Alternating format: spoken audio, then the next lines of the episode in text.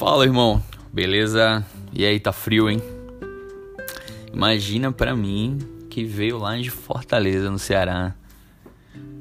A mínima lá é de 24 graus. Mas enfim, a gente se adapta. E aí, o que, que você faz em um dia frio? Mais cobertas, uma caneca de chocolate quente. É bom, melhor para dormir, né? E quando a frieza ela é espiritual? Aquela chama no começo, aquele fervor que você tinha quando ia à igreja. O apóstolo Paulo fala isso muito bem em Gálatas. Vocês vinham correndo bem. Quem os impediu de continuar a obedecer à verdade? Ó, temos um, alguns motivos. Primeiro, pandemia. Não, com todo respeito, não foi a pandemia. A pandemia ela só gerou o que estava dentro de você. É, não acredita nessa história de, de, cristão sem igreja, meu querido. Pastor Moza sempre fala isso em Hebreus 10, 25. Nós não deixemos de nos congregar, como é costume de alguns. Não caia nessa balela, meu irmão. Olha só, a brasa, quando é afastada do fogo, ela apaga. A gente conhece bem essa história. Nem todos podem, nesse momento, nesse caso, devemos nos esforçar mais para manter a brasa acesa. Sim, estamos limitados né, em relação à aglomeração, quantidade de pessoas dentro da igreja. Mas olha só, por que, que nós temos que ter mais esforços nesse momento? O próprio salmista diz: Quem subirá no teu santo monte? Salmo 24 subirá. Subir, isso quer dizer o que? Esforço. Precisa de um esforço para subir. Então, precisa de um esforço maior da nossa parte em manter essa brasa acesa. Vamos lá, segunda opção. Será que foi pecado que te esfriou? Olha só. Se arrependa. Olha o que Tiago diz em capítulo 4, verso 8. Chegai-vos a Deus e ele se chegará a vós outros. Purificai as mãos, pecadores.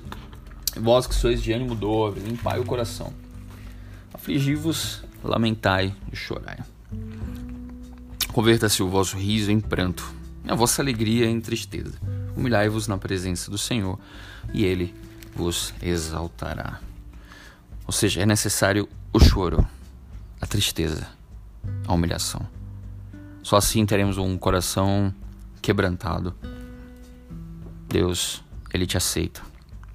E não se sinta condenado ou culpado, meu irmão. Olha só. Romanos 8.1 fala: Nenhuma condenação há para os que estão em Cristo Jesus.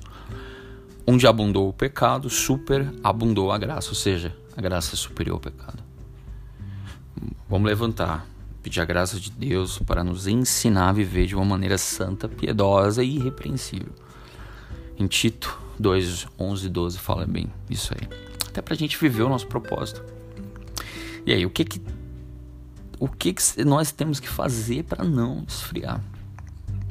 Primeiro, vai pro teu secreto. O secreto não é um bunker, aquele que você ficava refugiado em relação às bombas, né, aos tiroteios, muito usado na, nas guerras. Não, é no teu quarto. É só você e Deus. Lá onde o Espírito Santo que vai te fazer lembrar tudo aqui, todas as palavras que o próprio Jesus já falou contigo. Está escrito lá em João 14, 26.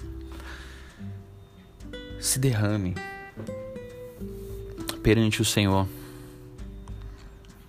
Leia e medite na Bíblia, na palavra.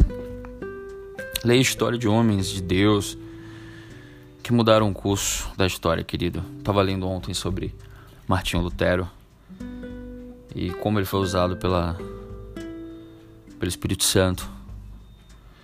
É, você vê que poderia ter ido para o sonho do, do, imperador na época era jogar ele na fogueira, mas o Espírito Santo estava o guardando, Deus estava o guardando em todo o tempo. E você vê aquele movimento por causa de uma pessoa que não se permitiu esfriar. A cada página que ele lia da palavra queimava no seu coração uma nova verdade, pura e simples do Evangelho. Para fechar, queridos, vamos lá. Quero ler Romanos 8, 35. Olha só, que incrível e poderoso isso. Quem nos separará do amor de Cristo? Tribulação, angústia, perseguição, fome, nudez, perigo, espada? Não. Por amor de ti, somos entregues à morte o dia todo. Todas essas coisas, porém, somos mais que vencedores. Nem altura, nem profundidade, nem qualquer outra criatura poderá separar-nos do amor de Deus que está em Cristo Jesus, nosso Senhor. Se aproprie dessa palavra, meu irmão. Não deixe essa frieza congelar, endurecer seu coração, meu irmão e minha irmã. Seja uma fogueira para aquecer a outros. Spurgeon falava assim: aos domingos, os irmãos vêm à igreja para me verem queimar.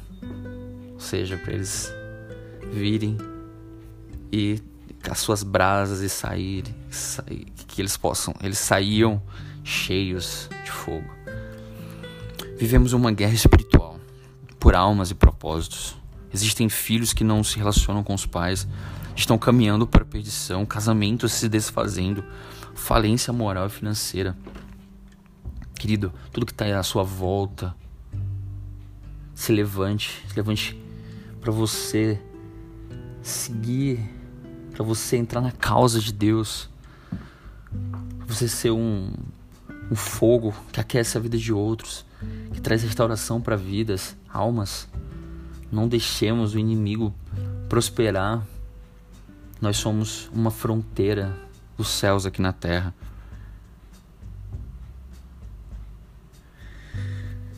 Fogo do altar, que é você, arderá continuamente sobre o altar e não se apagará. Nós somos o altar, queridos. Olha só, vamos finalizar com oração. Deus, nos arrependemos e nos humilhamos mediante a tua presença. Santo é o teu nome e a tua vontade, ela é agradável, boa e perfeita.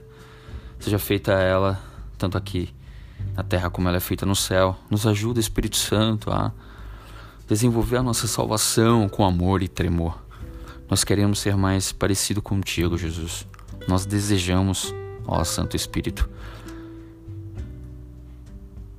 que o Senhor desça como fogo e nos aqueça e nos ajude a manter esse fogo aceso até o dia da vinda de Jesus. Amém. Querido, meu irmão, não é sobre mim, é sobre Jesus.